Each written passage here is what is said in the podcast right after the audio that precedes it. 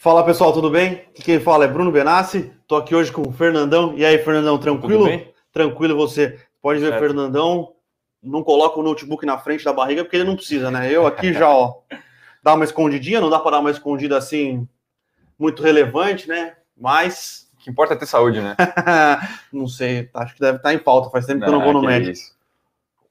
Bom, pessoal, Mais um Ontem- call, né? mais um morning call aqui, mais uma, um morning call pós super quartas, né? Então, ontem, um dia de bastante volatilidade na bolsa. Sim. É...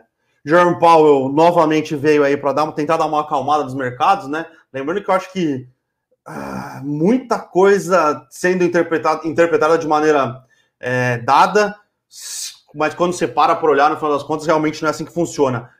O mercado pegou para bater na questão dos dot plots dos Estados Unidos, né? Os dot plots acontecem a cada quatro meses nos Estados Unidos, que são quando os governors lá, né? Que lá, aqui no Brasil é diretores, lá nos Estados Unidos são os governadores do, do- dos bancos centrais espalhados pelos Estados Unidos. É, colocam suas projeções e quanto eles acham que vai estar a inflação, quanto eles acham que vai estar é, o quando acham que vai ter que ser iniciado juros. Porém, os dot plots e o que acontece no, no comportamento do Banco Central americano é correlação zero.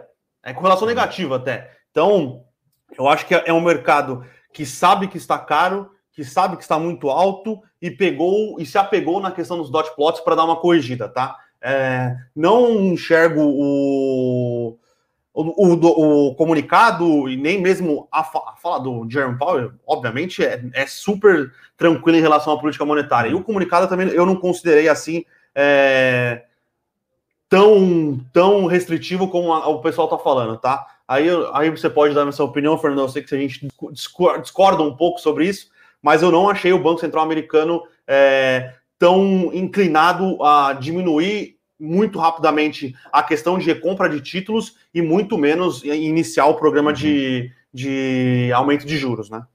É, o que acabou chamando a atenção, até estava pegando aqui é, logo pela, pela manhã, a reação ontem, principalmente do DXY, que é o índice de dólar, né? Então, o Banco Central, o Fed, na verdade, foi lá, falou que não, a inflação aqui aumentou a expectativa de Aumentou a inflação. expectativa de inflação. É, embora, claro, ele não queira assustar o mercado, isso pode trazer um sell-off gigante. Ah, mas aparentemente o mercado começou a revisitar os seus modelos e colocar a inflação, evidentemente, para cima, né? Com isso, o índice dólar subiu e, consequentemente, isso também pode trazer mais um efeito ainda para a inflação. Né? Então, Sim, inflação Brasil, né? Brasil e Estados Unidos Ah, Brasil também, Estados né? Unidos, sim, Enfim, sim, o dólar mais fraco é, perante uma cesta global, né? Então, é como você falou, a interpretação do mercado talvez é, não tenha sido como conforme o desejado pelas autoridades monetárias por lá. Né? Ah, mas aí o Powell já vem na, na, na entrevista, né? Lembrando que lá, diferente daqui, a decisão de política monetária é dada durante o pregão e o, Sim. secretário, o, e o presidente do Fed, que é o Powell, dá uma entrevista e dá entrevistas que demoram bastante tempo, assim, uma Uhum, hora. Sim. E ele é sabonetão, né? Ele responde, responde, responde e não, não responde Mas muita nada, coisa. É, sim, mas, é, mas mexeu, né? mexeu, Ontem, mexeu. Tava caindo bem mais antes tarde, dele entrar. é, enfim, então é, é um movimento a se ficar muito.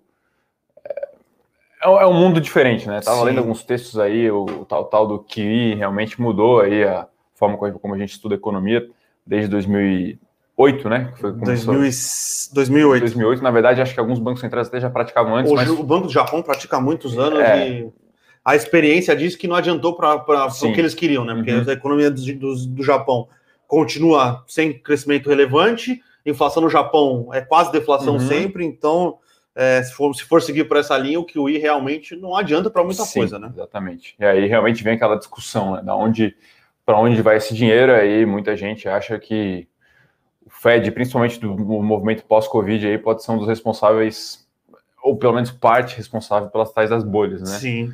Não só no mercado de ações, é, enfim, até acabei fazendo esse gráfico aí algum faz mais ou menos um mês. O índice S&P 500 está tradando ali no seu all-time high em termos de preço-lucro, né? Sim. Claro, tem inúmeras discussões aí. É, o, preço, o lucro não é necessariamente o valor justo das ações, é o caixa. Tem mais empresas de tech que você não analisa via múltiplo de lucro, você tem que analisar outras coisas e tal.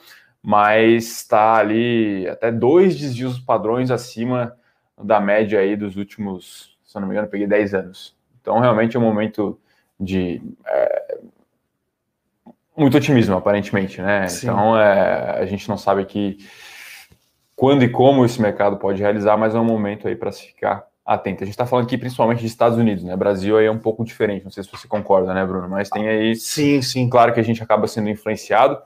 É, enfim, não vou utilizar aqui um termo desenvolvimentista dizer que a nossa economia é reflexiva, né? Relembrando aí as boas e velhas aulas de economia contemporânea, mas certamente seríamos também influenciados aí por um possível, uma, uma, possível aversão ao risco a nível global, né? Uh, a despeito disso, ontem bolsas para baixo, a Treasury nos Estados Unidos deu uma estressada também, subiu, acho que se não me engano, 4 ou 5%, voltou a, a tradear ali entre 1,55% e 1,6%. E, enfim, como eu falei, o índice de o índice dólar aí também, também subiu. Então, é, ontem foi, foi aí anti-risco, um, né? Foi um dia de aversão ao risco. É, aversão ao risco. É. Lembrando que hoje já saiu questão, os jobless claims, né, que são os pedidos de é, auxílio-desemprego nos Estados Unidos com alta, né? Então, uhum. é,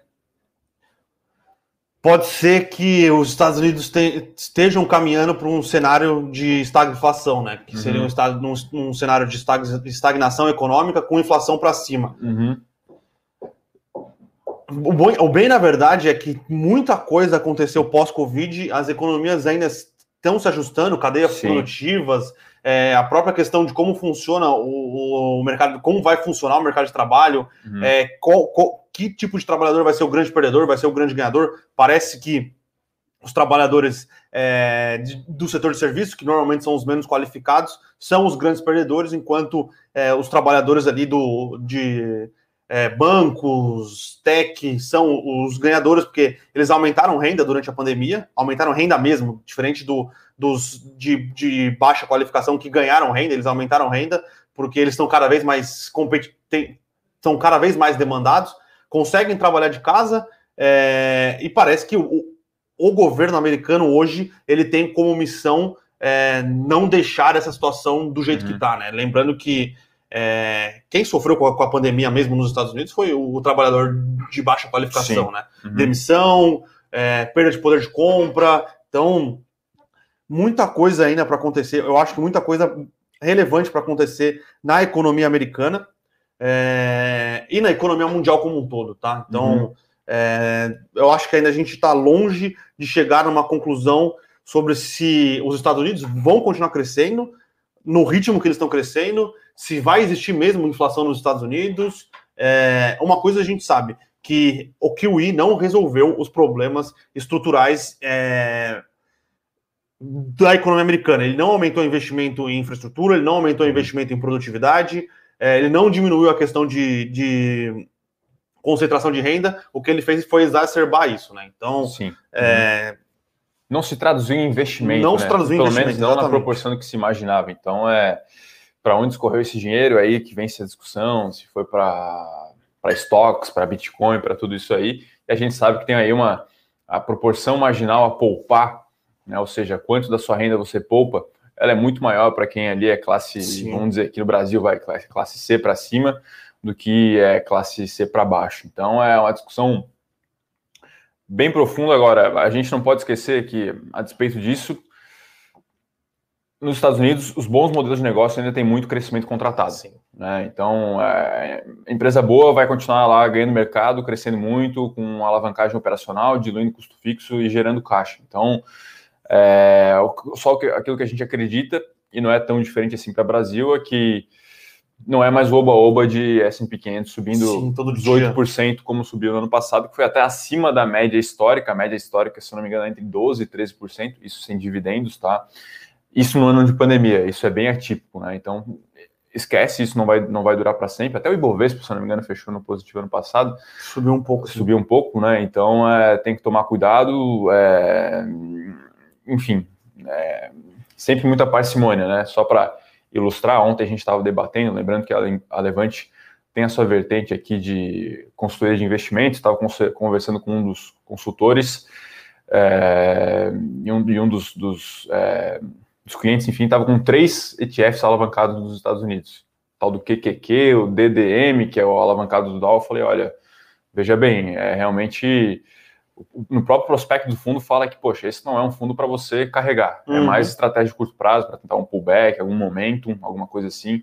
Não é para você carregar. E acredito que agora, nesse momento, cada vez mais importante aí, stock picking, é, pé, no chão. pé no chão, longo prazo, diversificação e realmente reavaliar o quanto é, o mercado pode render aí para o seu patrimônio. Pessoal, se a gente está falando que uma ação vai dar 12, 13% ao ano, é um rendimento espetacular. Eu acho, na minha visão, um rendimento assim, espetacular por Sim. ano. Né? A gente está um pouco mal acostumado aí. Você faz ação... o compounding disso? Nossa. 12% ao ano? É, enfim, a gente está vendo alguns cases aí, subir muito, o Banco Inter sobe aí, sei lá, 80% no ano, é isso? Ou mais. É, claro, aí tem outros, outros, outras empresas também, aí por outros fatores, o Braskem também está num um ano bom, mas é, tem que tomar muito cuidado aí com com o que cada um espera desse mercado, né? Bom, a despeito disso, Bruno, a gente tem algumas notícias corporativas. A gente teve também aqui no Brasil. A gente falou bastante é, é, Exatamente. Esquecemos, esquecemos do principal aqui, Sim, pessoal. É. É, tivemos Copom ontem, é, decisão em linha com o que todo mundo esperava, tá? 0,75, com mais 0,75 contratado. É, 5% então na próxima reunião aí, que é em agosto. Agosto, isso, começo de agosto.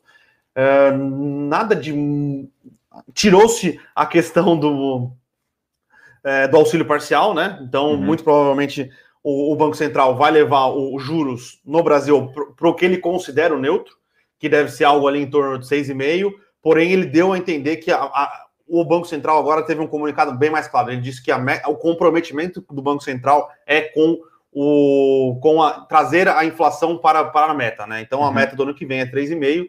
É, então o Banco Central se comprometeu com é, essa esse, esse ajuste, tá? Então, muito provavelmente a gente vai ter uh, os, o, o, os, juros, os juros terminando o ano de 2021 no 6,5, tá? Então, é o juros neutro, é, é um juros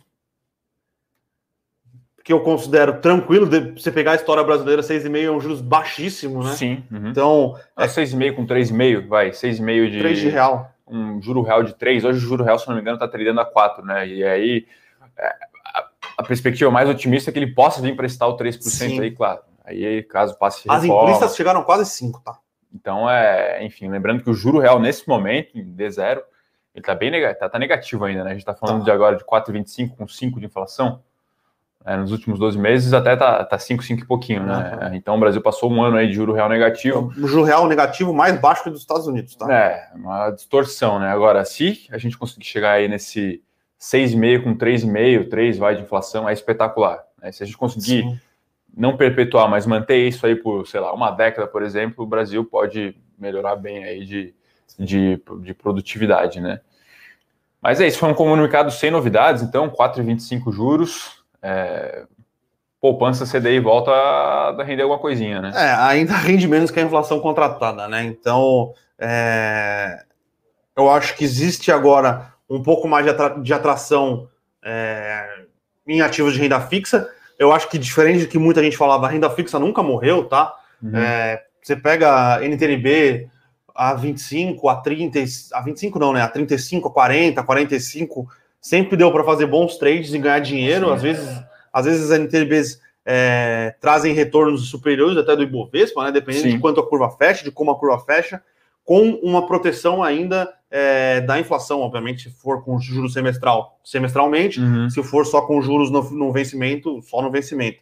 Mas traz um pouco mais de atratividade para a renda fixa, porém eu acho que não inviabiliza o investimento em ativos de risco, né? Lembrando uhum. que os juros a 6,5 é, no Brasil é, te condiciona a um ganho real de 3. Para você ter um ganho real acima de 3, lembrando que o IPCA ainda é um índice que todo mundo considera um pouco falho, né? Na, na conforme ele faz é, a mensuração da, da, inflação corrente do Brasil. Um juros é, real de 3, dependendo do seu perfil de risco, é baixo, né? Então, uhum.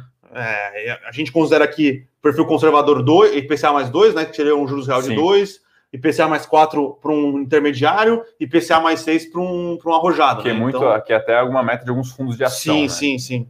E a gente volta à discussão aqui, pô, a gente está falando de uma inflação de 3, 4, vai. Um fundo de ação dá 10, 12 no ano, em 5 anos, vai. Isso vai dar aí quase 100%. É um né? belo de um compound. É um belo de compound, é um belo de um retorno composto. Então, é a minha, é, é a minha visão de mercado no momento. Eu acredito que o investidor vai ter que começar a botar o pé no chão, que não vai mais ter milagre. Claro, uma ação ou outra pode lá dar seus 30, 40 no ano, numa outra você vai é, muito provavelmente perder, mas é importante Sim. que você ter lá a sua carteira bons ativos e ter essa, é, essa noção né, do, que, do que esperar do que esperar é, do mercado. E pessoal, Selic curto prazo, o Bruno sempre fala aqui, o Bruno cuida do produto de fundo imobiliário, esquece, esquece olhar Selic curto prazo, é, o custo de oportunidade sempre se olha é, médio prazo, vai, NTNB 2025, é isso? 26, 25, vai, 26, 26 né? 26, é ali que está o custo de oportunidade, até porque para você investir em algum ativo de risco é médio e longo prazo, até a gente acha que tem uma distorção aí no mercado de FIIs agora, que tem uma base né, de cotista muito pessoa física, que está tradando com, infla, com Selic. Com Selic. Isso não é não é do ponto de vista teórico, talvez o mais, não vou dizer correto, mas é mais correto, não é o mais correto mesmo.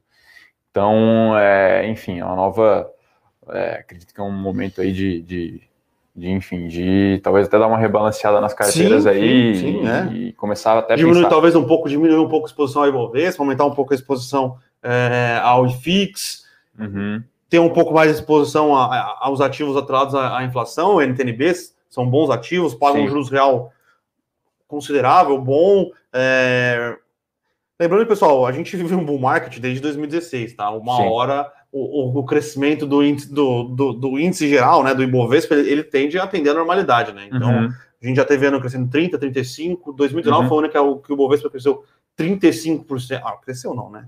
Se valorizou 35%, Sim. então é, eu acho que é, é um momento de parcimônia, é um momento de olhar para o seu, seu, seu, portfólio. Se seu portfólio cair 2, 3% num dia e você ficar incomodado, você muito provavelmente tende a, rebalancear seu, seu portfólio Sim. e ter uma exposição menor a ativos de risco. Uhum. É, então, eu acho que é um bom momento para uma, uma realocação de, de, de portfólio, de uhum. estratégias. O câmbio a cinco reais me parece Pode cair? Pode, uhum. pode baixar, obviamente. Ano, mas ano que vem é um ano de eleição, um ano que vem um ano que deve ter muita volatilidade.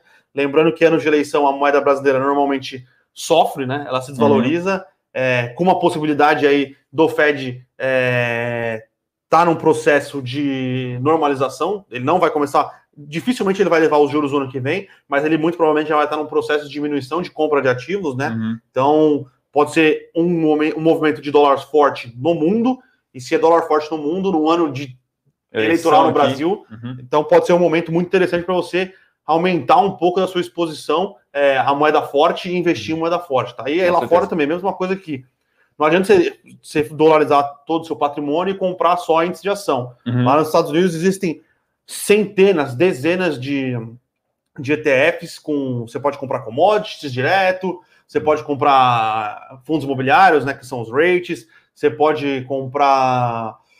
Ah, Bitcoin, Setoriais. você pode comprar setorial, você pode comprar várias coisas, né? Uhum. Então, é, acho que já nos estendemos bastante aqui na parte macro, mas acho que é, é, um ponto importante, né? Um ponto importante é lembrar sempre, pessoal, que no bull market todo mundo é gênio também, tá? Então, uhum. é, não, não se deixem é, envolver por, por rentabilidades muito grandes conquistadas nos últimos meses, tá? E nos últimos anos. Exatamente. Bom, a gente tem algumas notícias corporativas aqui, até não são assim lá tão relevantes, Sim. né? O mercado anda, o noticiário anda. O noticiário pouco... corporativo está bastante calmo, eu diria, né? Sim. Muitas fofocas. E poucas notícias e concretas. poucas notícias concretas. Mas a gente tem aí uma notícia que, na verdade, já era bem esperada, né? Que foi o CAD aprovando a aquisição da Lynx pela Stone. Sim, então, a Stone Verticalizando bem, né? É, uhum, é mais uma, uma é, aquisição aí. Lembrando que a Lynx é listada no Brasil, a Stone é na Nasdaq, e aí é. acabou saindo a decisão do, do CAD aí agora, sem restrições, é isso mesmo? Sem restrições. Lembrando que essa foi uma aquisição. É, foi uma transação bastante complicada, né? Uhum. É, quando saiu a transação, existia é, um no compete contra os, os fundadores. Uhum é, e alguns investidores vieram reclamar, falando que era um prêmio de controle é, escondido, né? Porque a Lynx está no, no, novo mercado, tem tag along 100%, então não poderia ter esse, essa diferenciação entre, entre os. É, entre os minoritários e os majoritários, né? Não, não poderia ter um, um pagamento pelo controle. É, depois teve a TOTS falando que estava negociando, uhum. é, e a Lynx falou: pô, mas sua proposta era pior, você não me mostrou direito. A Stone uhum. veio, mostrou. Então foi uma transação bastante conturbada, mexeu bastante com o mercado ano passado. É, a Stone vai ter que listar BDRs aqui no Brasil, uhum. Pra, porque uma da, das, é, uma das, das alternativas de pagamento vai ser quase 95% ou 90% em cash. Então, para os acionistas das, da Lynx, eles vão receber dinheiro e uma pequena parte em ações da, da Stone. Então, para conseguir dessa parte de ações, a Stone vai listar BDRs aqui no Brasil. Boa. A gente enxerga, é, a Lynx não existe mais, né? Não vai deixar de existir, mas pensando operacionalmente para a Stone, uma, uma, uma, operação que faz bastante sentido. Ela consegue é, agregar mais valor para não só a maquininha, né? Porque hoje em dia a Stone é uma empresa de maquininha, de cartão de crédito, faz algum serviço financeiro e, e desconta recebível, né? Uhum. Fornece crédito para pro, pro, pro, a ponta final. Com a Lynx, ela consegue é, oferecer uma, toda uma plataforma integrada para o funcionamento do varejo, consegue uma plataforma de e-commerce, é, consegue é muita coisa, Sim. consegue plataforma uhum. para facilitar o acesso ao Pix. Então, parece ser uma transação que faz muito sentido para a Stone. Lembrando que a Stone vai ser o investidor âncora também do follow-on do Banco, Banco Inter, né? Uhum. Então, a Stone realmente parece ser é, a empresa de adquirência que está tentando é, agregar mais é, funcionalidades ao seu ecossistema, né? Você acha que a Stone entra naquela história lá que a gente comenta às vezes, que são as empresas que às vezes estão em setores não tão bons, mas por uma questão de não sei se é cultura, questão do, dos fundadores, é, o setor não está bom, mas a empresa vai bem. É meio que, a, meio que a, a, a, grande vencedora, né? Parece que ela, parece que ela é, é, uma das grandes vencedoras, né? Lembrando que o outro concorrente dele listado é a Cielo. Cielo, perda de rentabilidade, não consegue Sim. mexer no modelo de negócio. Hoje ainda a Cielo, a maior market share no Brasil é da Cielo, então, hum. mas ela não consegue mexer no modelo de negócio. É, os dois controladores dela, que é o Bradesco e o Banco do Brasil, não se entendem, uhum. não tem uma OPA, não tem. Lembrando que as outras máquinas, a rede e a GetNet, ela, a rede era listada, foi incorporada pelo Itaú, uhum. porque hoje eu acho que a adquirência, a maquininha é muito mais um serviço é, que você tem para ganhar clientes do que um, um grande Sim. agregador de negócio, né? Uhum. E a Lynx percebendo, a Lynx, a Stone percebendo isso, ela, ela começou a agregar e adquirir vários outros players, né? Uhum. Então, parece fazer bastante sentido a estratégia da Stone. Então, uh, enfim, talvez não mexa tanto no mercado, porque já era uma notícia talvez sim, sim, esperada, né? mas é bom ficar de olho aí, ações STNE, uh, ah, negocia lá fora na Nasdaq, né? Outra notícia de varejo aqui, é um possível follow-on da Soma, Grupo Soma. Grupo Soma. Quer aí levantar um dinheiro no mercado, talvez aproveitar aí uh, um momento positivo para, enfim, captar aí talvez um bilhão de reais e aí financiar a compra da, da Ering. Então, é uma plataforma de moda aí que está tá evoluindo, está buscando essa consolidação aí. Inclusive, saiu uma matéria interessante da Ering falando sobre suas mega stories, né? Uma nova, uma nova, não, não vou dizer modalidade, não chega a ser novidade para o varejo, Sim. Mas um novo formato de lojas. Para a Ering, né?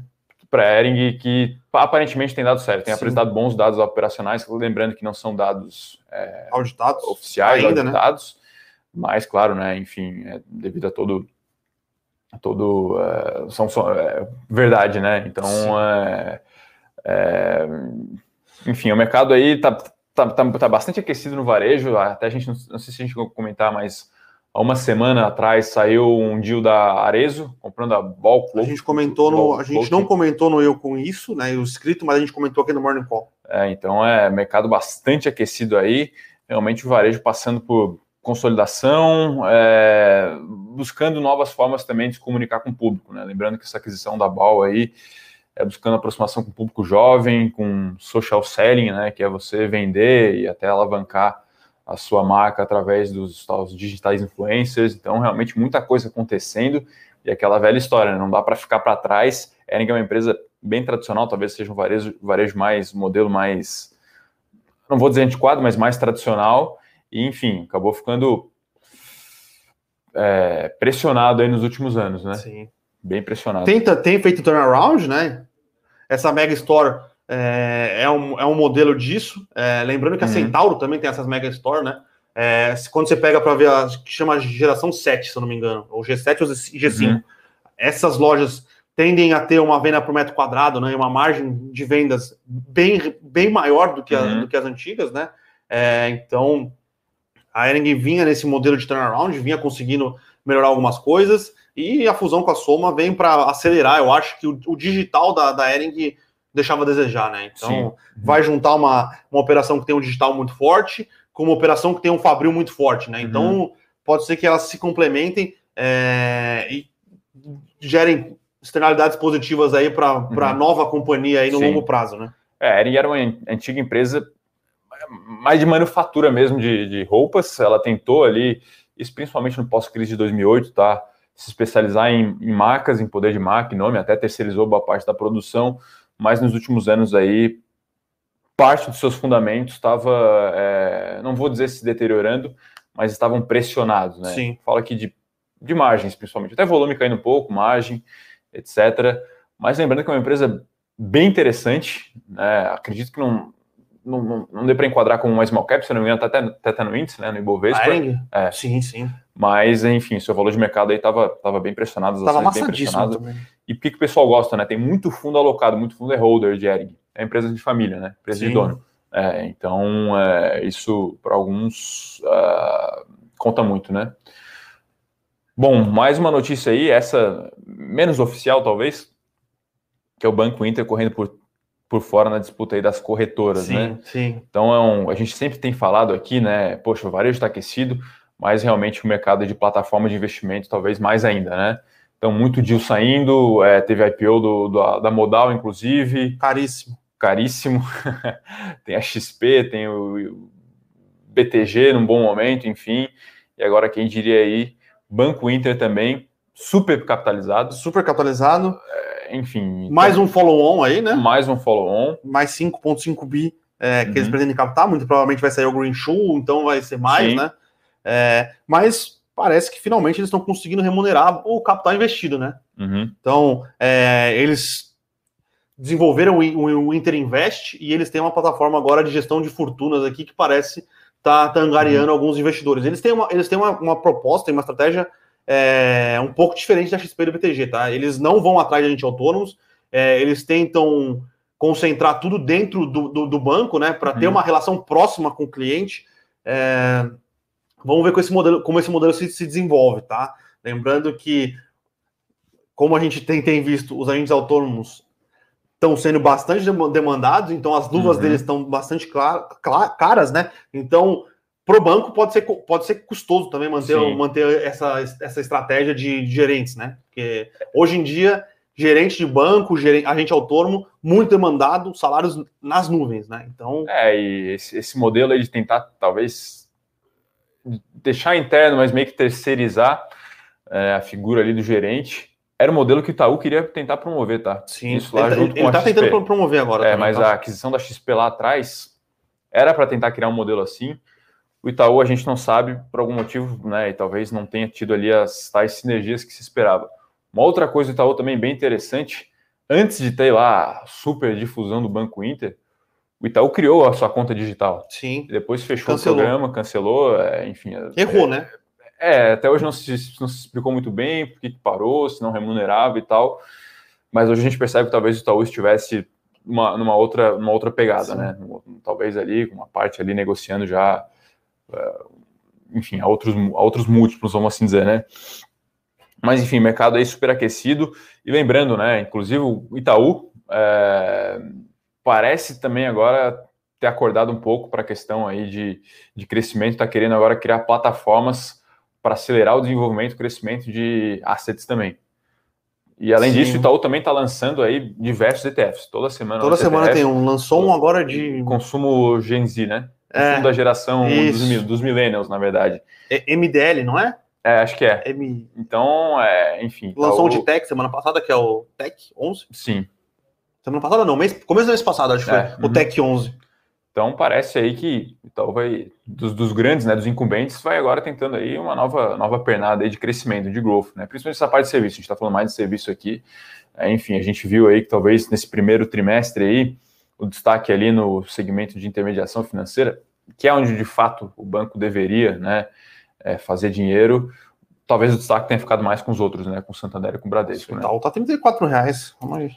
Deu uma andada boa. Né? não chegava a 34 reais. Eu acho que vocês comentaram ontem, né, Bruno? Talvez ali uma das vítimas do, do pessoal do, do, do, dos fóruns, né? Dos fóruns, sim. Muito, faria muita gente feliz por aqui, hein? Pô. Deixa eu ver aqui. Não, faz tempo que o Itaú, deixa eu ver aqui, 5, 30, negociando a 34 reais. É, a última vez foi em janeiro de, janeiro de 2020. É, então, realmente voltou aí, né? Um ano e meio depois. Lembrando que Itaúsa é uma recomendação aberta aqui da Levante na minha visão, o setor aí ficou muito ame ou odeie, né? Ame ou odeie. É assim, poxa, é, nem tanto para um lado, nem tanto para o outro, né? Normalmente existe um, um, meio do caminho aí. Enfim, chegou no momento ali que o ROI implícito estava lá de 11%, 12%. Não é, não é factível. Nesse, nesse patamar aí não teria nenhuma geração de valor, porque o CAE, né, o custo de capital próprio, estaria também, é, também é por aí, é, nessa faixa mas também talvez não volte lá para os 20, 25% como era três anos atrás, né? E aí, claro que existe um intermediário aí, talvez nos, o Itaú não vá valer 45 reais a ação, mas também não é para valer 22. 20, é. Talvez Sim. seja isso aí, 30, 35, pagando o yield ali de 4, 5 ao ano, vai receber agora ações ou BDRs da XPAR. Né? Enfim, então é um case aí que a gente gosta, mas aqui reitero, né? Não é assim, poxa, vai bombar é o retorno aqui do Itaú, não vai dobrar, né? Nem acho que a gente falou de Vale esses dias. Sim. Não vai mais dar 100% de retorno nos últimos 12 meses, né? Não é, não é por aí, né? Bom, para finalizar, uma última notícia corporativa aqui fechando, a gente já está passando meia hora de call, que são os dados financeiros aí da BitDance, que é a dona da TikTok. Esse é um IPO aí muito esperado para o ano. Muito esperado. É, Fala-se muito nessa empresa no, no, cenário corporativo externo. Ela foi, é, entre aspas, vítima da guerra comercial. Tentou-se até proibir né, a, a, operação do TikTok nos Estados Unidos, mas a grande verdade é que está tá rodando e está rodando relativamente bem. Em 2019 ela tinha 1,5 bi, bastante gente, de usuários mensais ativos, está com 1,9 bilhão. Eu queria entender quem usa o TikTok. É, é uma nova nova vertente aí, são os tais aplicativos de vídeo de curta duração, né? Sim. Lembrando, é, né? O, o, a, a, humanidade foi evoluindo cada vez para menos, né? É, menos, curto, me, é. menos conteúdo e mais menos qualidade e mais quantidade, é, né? Então, é, hoje a galera já não gosta de futebol, que tem 90 minutos. Sim. Então, o, a mudança de comportamento da. Tanto é que esse é, eu acho que esse é um dos motivos que faz o TikTok valer mais do que o Instagram, né? Porque o Instagram tem vídeos uhum. maiores, é, e o TikTok é, ele consegue ser mais assertivo no que te, no que te o algoritmo do TikTok ele é mais assertivo no que te mostrar, né? Então uhum. você consegue ser mais assertivo em publicidade, propaganda do que o Instagram, por exemplo. Sim. Instagram você fica lá, né? Uhum. Com tendinite. Talvez eles fossem fazer um ratio ali de receita de advertisement por tempo de tela. Poxa, talvez ali o TikTok seja maior.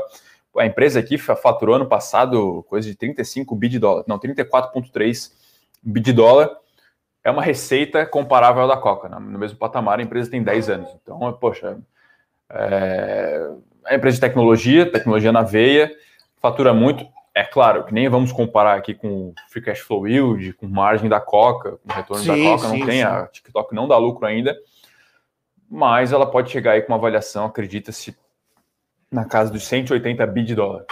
É bastante. Então, é bastante né? dinheiro, bastante dinheiro. É, enfim, então é, é mais um IPO aí para se ficar atento que pode vir aí nos próximos trimestres, tá? TikTok. Lembrando então. que também pode ser um ponto de atenção, né? Esse TikTok não gera caixa ainda. Uhum. Vim com IPO agora no momento que o, o mercado é, precifica aumentos de juros nos Estados Unidos, aumento da inflação. Pode ser que o, o valuation esperado não, não, é, aconteça, e, né? o próprio Tech China também está no momento não tão bom. Né? É, a China, a China está complicada, né? É, a gente vê Alibaba, Didi, é, Baidu, enfim, todas as empresas passaram por um sell-off um pouco mais severo em março.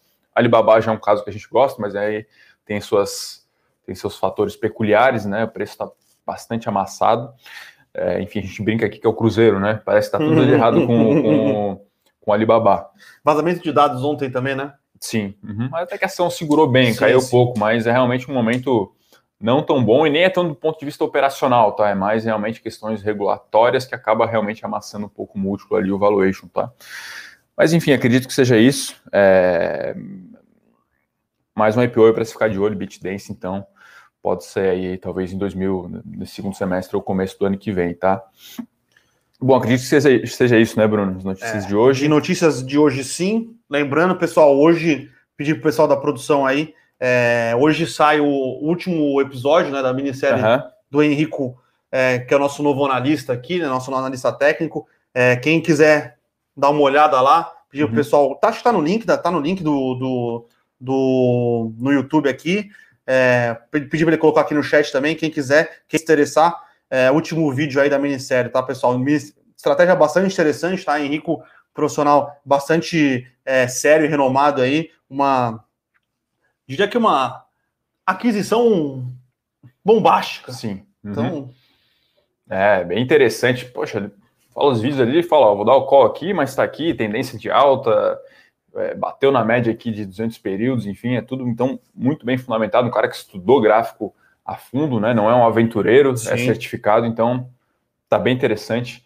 Vai lá dar uma olhada, ao menos para conhecer aí essa nova estratégia da Levante. Então, o 3 dos 5 dias é uma recomendação que sai na segunda e fica vigente até nas próximas segunda ou na sexta, é isso, isso né? Isso, isso. Então, é um bom e clássico swing trade, né? É, exato.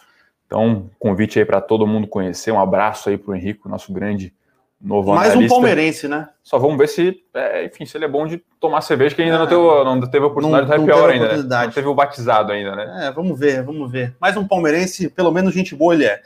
Bom, vamos agora para as perguntas aqui. Um abraço, pessoal, que manda bom dia aí para o Adilson, para a turma. Uh, grande Amauri, Amauri presente aqui no Morning Call. Falando aqui do, do, do aumento previsto da Selic de 2021, 2022 pode provocar o carry trade, que vimos muito com o Selic a 15%, tirar a pressão sobre o dólar de 2022, ano de eleição, quando tradicionalmente o dólar sobe? Olha. É, eu acho difícil, viu, Amauri? Em ano de eleição, lembrando que em 2002, pega quanto, quanto era a Selic em 2002? Era altíssima. Uhum, pegar. E tinha um carry gigantesco, mas ainda assim o, no, o dólar não segurou. Tudo bem tempos diferentes, mas o carry trade era bem mais favorecido nessa 20, época. 25%. Né? 25% de Selic, é, e não, não foi possível segurar a moeda. Lembrando que ano uhum. que vem a, a, a, as perspectivas são de uma eleição bastante acirrada, tá? É, é, não vai ser jogo fácil, não, tá? Eu acho que hum, o, o, o juro seria que tá muito alto para conseguir um carry, e ainda assim eu acho que nem isso seria possível para diminuir a volatilidade do câmbio uhum. num ano de eleição é, que muito provavelmente vai ser a eleição mais polarizada aí de, sei Sim. lá, de todos os tempos, da humanidade, eu diria. E pra, por hora parece que o mercado está é, ignorando, claro que é muito cedo ainda. Sim, muito cedo. Mas a partir ali de talvez.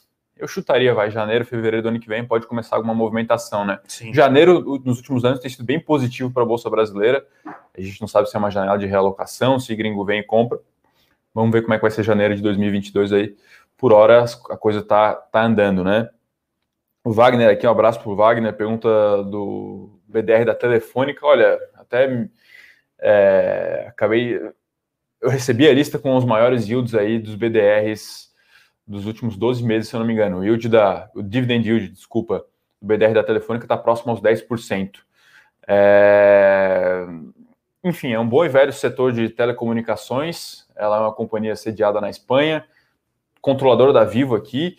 É um setor que a gente lembra aqui, pessoal, cresce muito pouco, é oligopolizado, então as empresas têm ali relativamente uma boa margem, um bom retorno sobre o capital e paga muito caixa, né? Então, é, é enfim, é um bom dividendo, mas não vai, não vai entregar muito crescimento de top line, não vai te entregar talvez um retorno aí muito, muito promissor, é mais um, talvez uma BDR para você segurar.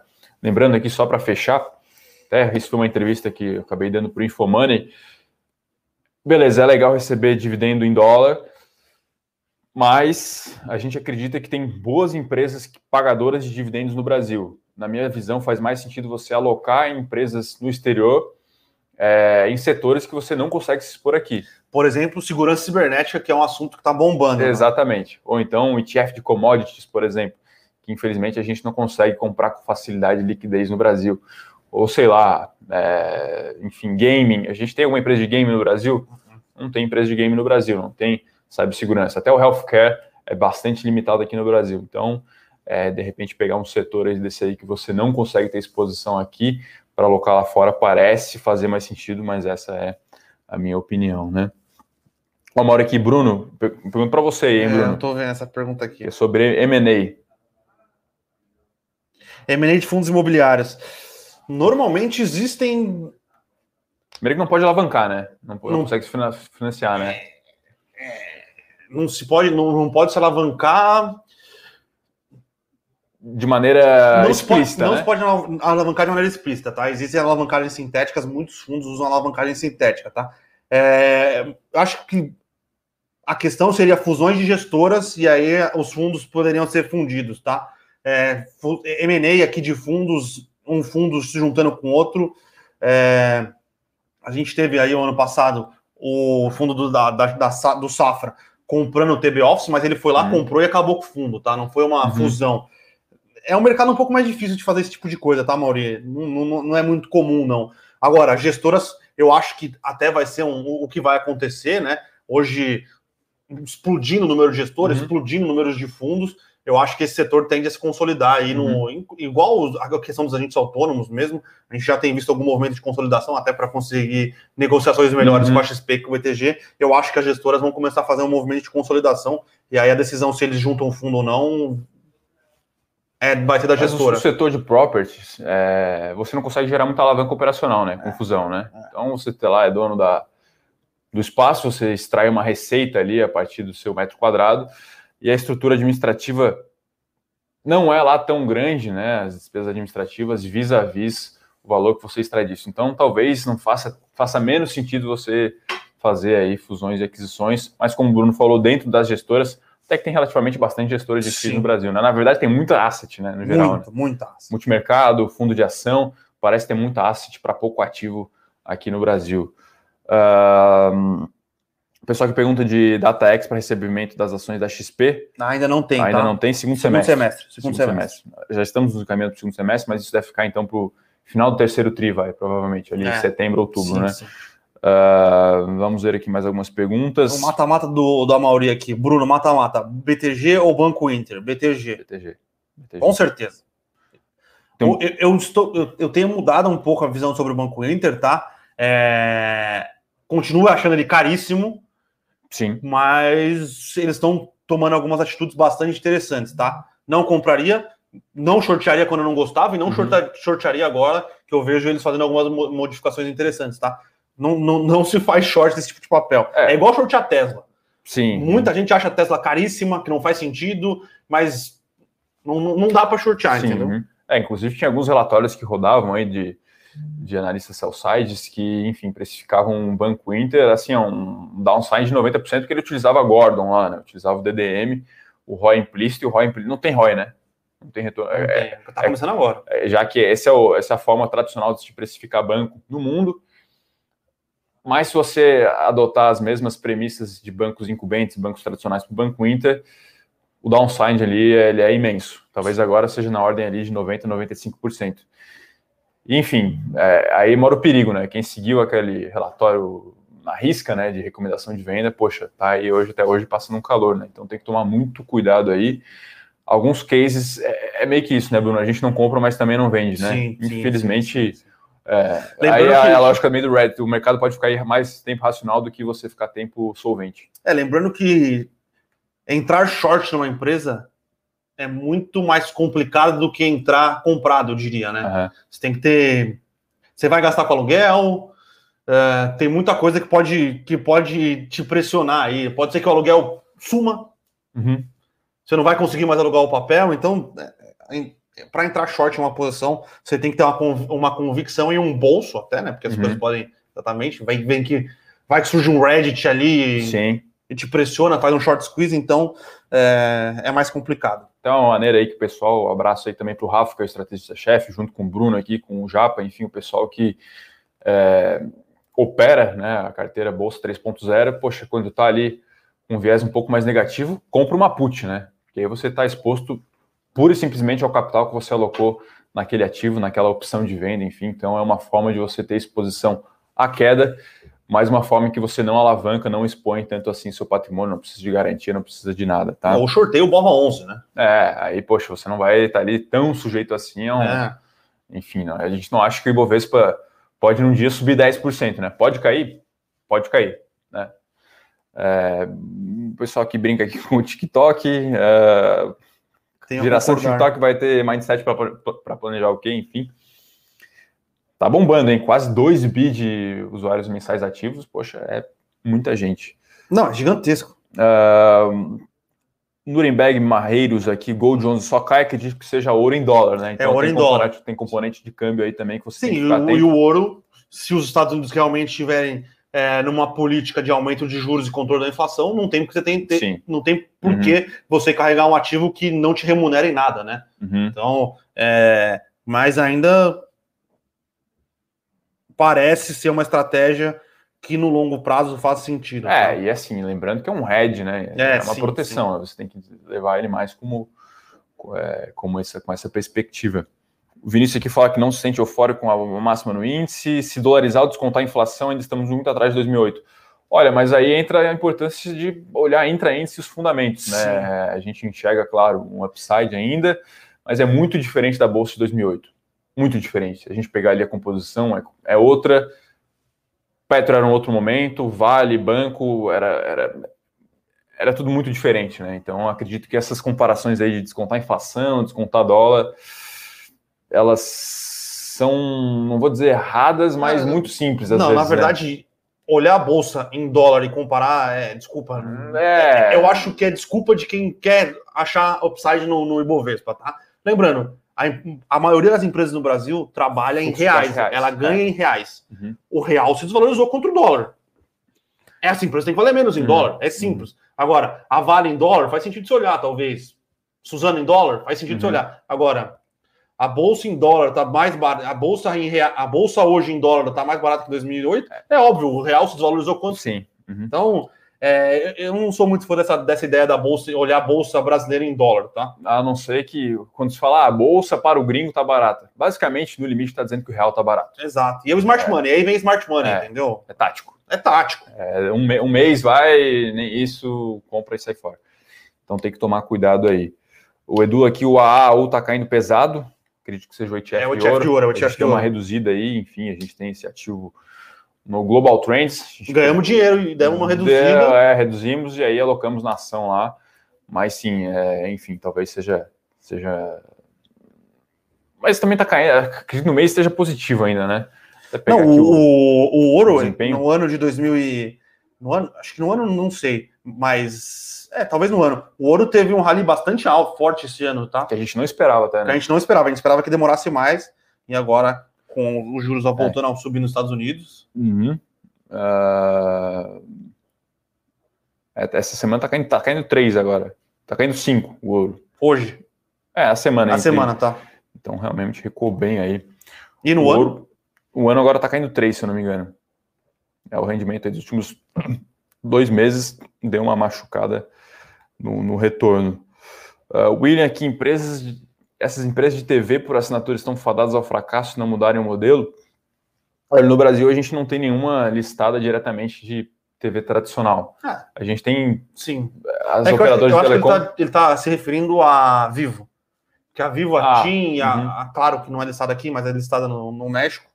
É, tem, tem uma parte relevante de, ah, de TV por uhum. assinatura. Uhum. Né? Mas hoje em dia elas já têm, elas oferecem TV por assinatura é, com a, o Netflix ou com é, a Disney. IPTV, é. uhum. Então, todas elas estão focando mais na questão de investir mais na, na expansão da, da, da, infraestrutura de fibra ótica. Uhum. Então, elas já têm feito alguma coisa. Elas não vão ser produtoras produtora de conteúdo, Sim, né? Uhum. Isso não, não faz é. sentido no business dela, mas. São serviços tradicionais, né? Você tem TV, TV voz, desculpa, voz fixa, morrendo. Que morreu. Morrendo. Você tem. A voz tradicional, a voz móvel morreu também, ninguém é, mais fala no telefone. É, mas aí tem um pacote de dados ainda. Sim, né? sim, sim. Acesso sim. móvel até que vai bem, que é a telefonia móvel, então o pessoal aí cada vez mais é, democrático acesso a dados, à internet, enfim, a 4G ou até o 5G que deve vir aí. Aí você tem a TV, então, morrendo e, e banda larga, internet fixa. Essa aí que o Bruno falou aqui, que é a fibra, essa aí tem uma ampla avenida de crescimento ainda. Os últimos dados que a gente pegou da Anatel é, indicavam que a penetração ali, que é um ratio que você faz, quantas casas têm acesso à banda larga e qual é o total de domicílios no Brasil? Está na casa dos 55%, Sim. 50%, 55%. Então, poxa, pode evoluir talvez aí para 70%, vai, se a economia bombar, se o Brasil for bem. porque é realmente necessário, né? O, até os governos são interessados em ampliar essa, essa infraestrutura aí. Então está morrendo, empresas puras de TV estão sofrendo. É, a gente nunca abriu, abriu o balanço da Globo, por exemplo, mas. Mas né, tinha ação no estado, era Plim. Sim. Era um uhum. belo de um ticker, Plim. E aí nos Estados Unidos tem também algumas é, empresas de mídia, é, normalmente elas ficam dentro de, de grandes conglomerados, como é o caso da Disney, como é o caso é, principalmente da Disney, vai, que é dona de diversos canais de TV tradicional. Mas sim, tá tendo muita movimentação. É, a é dono, é dono do, da HBO, não é? É, e... é, é isso aí. Enfim, e, lá... a Disney é dona também de, de, diversos canais, não só o Disney Plus, mas ESPN, ESPN. É, não, sim, então sim. é um mercado mais consolidado e aqui no Brasil você não conseguiria shortear esse setor diretamente, tá? O Eduardo aqui está perguntando se a BDR da Stone vai ser criado para finalizar a, a, negociação com a Lynx, tá? Uh, a disso que pergunta, senhores, até o final do ano a Selic pode bater quanto? Mais dois aumentos, será? Eu acho que é 6,5. 6,5, mais 6 três aumentos? Mais a gente tem mais quantas reuniões? Mais três ou quatro? Agosto. Deve ter mais três reuniões, então é cada, a cada 45. 45 dias, tem mais três reuniões. Deve ser 0,75, vai para 5. Mais 2,075? 2,075, 6,25, né? Uhum. É isso, né? Me, meio. Não, não, vai para 6,5. 6,5, é isso, é isso, é isso. Então, mais. Uh, mais três aumentos, 0,75. Lembrando que o Banco Central deixou claro no, no, no, é, no comunicado que se as expectativas inflacionárias aumentarem, ele não, ele pode aumentar mais do que o 0,75. Tá? Uhum. Então, uh, só para fechar aqui o William, ele fala que assina três streaming, já estou pensando em cancelar a TV por assinatura. É, é o meu caso. Lembrando que hoje eu, hoje eu só assino TV por assinatura pra, por causa do esporte, né? É. E a que, Amazon, que, é um, que é um ao vivo de verdade, é, né? E a Amazon anunciou que ela vai transmitir, tem que Sim. ver como é que vai ser essa transmissão, mas ela vai transmitir o Campeonato Brasileiro, né? Infelizmente não tem como sair do visto chamado Palmeiras, então hum. preciso ver os jogos e. Sim, uhum. e. Mas eu já estive mais convicto dessa tese aí do tal do streaming, né? Claro, a avenida de crescimento é enorme, é, a concorrência é com TV por assinatura, mas parece estar tá tendo sim uma, uma guerra aí pelo streaming. Sim. Cada vez mais opções vai ter gente que com, vai assinar dois, três produtos, mas tem gente que só tem um budget, ah, só quero um, talvez não vai optar. e tá difícil ter só um hoje em é, dia, né? Você tem que ter, como você falou, quatro ou cinco. Então, é bom para o cliente, mas para as empresas de streaming tem que ficar de olho em qual está alocado. Uh, mais algumas dúvidas aqui? O Eduardo é, o Adilson, de... o Adilson falou uma coisa que é verdade, que esse aumento do cancelamento de TV por assinatura também é devido ao GatoNet. Mas eu... o GatoNet já foi mais popular lá em 2015, 2016. Não, eu acho que voltou a ganhar. Voltou? Voltou, voltou, voltou. É fácil hoje em dia, né? É um aparelhinho muito é barato. É um aparelhinho né? muito barato. Hoje em dia a TV acaba, os caras cobram 5, 500 reais. É, é isso, pra né, assistir, pessoal? enfim. Pra assistir só o... Passar lá o History Channel, ninguém é. assiste, poxa. Lembrando que a Discovery foi comprada pelo a Discovery. AT&T? Puxa, não lembro agora. Mas sim, fechou um deal aí, acho que foi pela AT&T. Na verdade, a Discovery vai se juntar com outra empresa do AT&T. Com a HBO, não é? Acho que é, isso aí. Vão criar um streaming. E vão criar um streaming, é, é isso aí. HBO Max e, e o Discovery Discovery, acho que a galera, a maioria da galera só assiste o Largados e Pelados mesmo. É, e assim, é um mercado que o pessoal começou a fazer conta de ah, tempo de exibição por preço pago. Então você assina lá 120 canais, beleza, aí custa 240 a assinatura, dois reais por canal. Vamos fazer aqui um, uma conta rápida. Aí tem lá o Telecine Pipoca. Você nunca assistiu. Então o preço que você paga por aquele canal é infinito. Né? Ou tá, uma determinação matemática, enfim, mas é muito alto. Do contrário, você pode assinar, sei lá, um streaming da Netflix, que custa 30 reais por mês, vai, e você vai assistir 40 horas mensais. Poxa, então é baratíssimo, né? Então é, é mais esse tipo de conta que faz sentido. Uh, uma pergunta aqui de Lelis, é Lelis Blanc, é isso? Lelis Blanc, é. É recuperação judicial? Tá saindo de recuperação judicial, é. eu acho sim que ela... Pode ser alvo, né? Pode ser alvo, é. O varejo está bem aquecido, é... o varejo de moda principalmente, então as empresas que tinham menos acesso a capital por causa da pandemia, do fechamento do. Eu não compro roupa faz mais de um ano, mais de um ano. Então, uhum. acho que eu nunca comprei nada da Lelis Blanc, eu nem sei que marca eles têm. É, acho que é a marca Lelis Blanc. Mas é, é, mas é marca É, de sair, né? Sair, vai mas comprar mais feminina mesmo. Mas por que você vai comprar roupa de sair uhum. na pandemia? Eu comprei umas calças de moletom hum, e é isso. E roupa social eu continuo é, comprando. Lá pela Amazon lá, a calça e deu, Sim. né? Ou pela Centauro, quem, quem não, Net, Netshoes. Quem não teve acesso à, à, à capitalização ou porque estava em problema é, financeiro, esse, esse, tipo de coisa, muito provavelmente vai vir alguém e vai tomar. Sim. Lembrando que é, essas roupas elas têm marcas, né? E a galera vai mais para comprar a marca do que comprar a operação. Né? Uhum. Lembrando aí, é, um setor também que ficou bem, bem. sofreu bastante devido a essa dinâmica aí foi calçados, né? Sim. É muito sensível é, aí. Tem China a, também, né? A China destruiu. É, sensível a PIB, a consumo fora de casa, então estava pegando alguns números ali. Acredita que, que o setor contraiu 30% aí em 2000 e 2020, né? Então, o pessoal não comprou tênis, né? Não tinha porquê também, né? Esse é, é, um, é um dos é, fatores que até agora voltou a andar, né? Mas a Centauro foi, foi mais penalizada do que os outros varejos. Sim. Né? Uhum. O Eduardo aqui pergunta do Next, se pode listar. É uma, existe a possibilidade, possibilidade né? existe a possibilidade, sim. O Bradesco já disse que existe a possibilidade de listar o Next é, gerar um, gerar um, um ganho maior ali dentro. É, né? gera, gera um valor para a acionista do Bradesco, né? Sim. Lembrando que eu acho que o, o Itaú, desculpa, o Bradesco e o Santander vão vir com as estratégias de bancos digitais, uhum. e o uhum. Itaú falou que vai desenvolver tudo, não desenvolver interno, né, mas ele não vai criar um braço de terceiros, ele uhum. vai continuar com a marca Itaú. Tem o It, não funciona muito bem, né, eles estão... Eles é, a conta digital que não é bem conta. Mas né? eles estão reavaliando e estão reestudando o que fazer com o It, e se não me engano, eles anunciaram uma plataforma de investimentos também, que não, não, não bombou ainda. Uhum. É, e aí no último call, se eu não me engano, o Itaú falou: olha, talvez algumas margens aqui estejam pressionadas que a gente está investindo no futuro. É, não, o, o mercado Itaú não, não comprou muito, né? O Itaú ele tem investido muito em pessoas, uhum. mas hoje ele tem investido muito em pessoas na área de TI, né? Então, Sim. por isso que ele não tem feito uma redução de, de, é, de despesas ali de, uhum. igual os outros bancos, uhum. porque ele está investindo pesado e hoje em dia todo mundo sabe, pessoal, TI é um, é um caro. É caríssimo. Os caras é muito caro. TI, eu acho que a gente é autônomo hoje em dia são as profissões Sim. ali que estão uhum. recebendo salários ali muito, muito elevados, tá? Então, acho que é isso. Bom, acredito que seja isso, então, pessoal. Uma hora de call. Ó, por incrível que pareça aqui, bolsa subindo. 0,30, a gente achou que ia... lá nos Estados Unidos está subindo também. Então, é o que a gente tem falando, falando aqui há alguns tem, algum tempo. Inflação vem pressionada, uhum. números de emprego não vem tão bom, números de é, varejo estão vindo ruins nos Estados Unidos. Sim. Então, o mercado está nessa. Para onde iremos, tá? Então, acho que a gente não tem essa resposta ainda. Essa resposta vai demorar algum tempo para acontecer, tá, pessoal?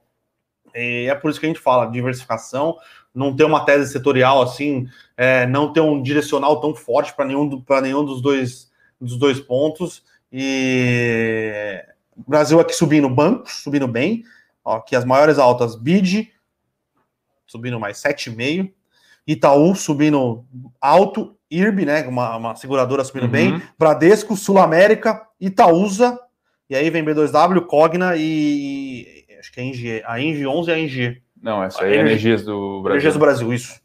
E quedas aqui, quedas de commodity, tá? Commodity continuam é, sofrendo um pouco mais, mas eu acho que é mais um rotation aqui, pessoal saindo do call de commodities, indo para o call de banco mas esquecendo que as margens continuam muito fortes na, na, no setor de commodities é, e muita demanda por commodities uhum. no globo, tá? Então, é, esse rotation mais para o setor financeiro aqui parece que é o que está pegando agora aqui no, no, Brasil, tá, pessoal? Então é isso, pessoal. Deixar um abraço aí, é, desejar a todos uma excelente quinta-feira.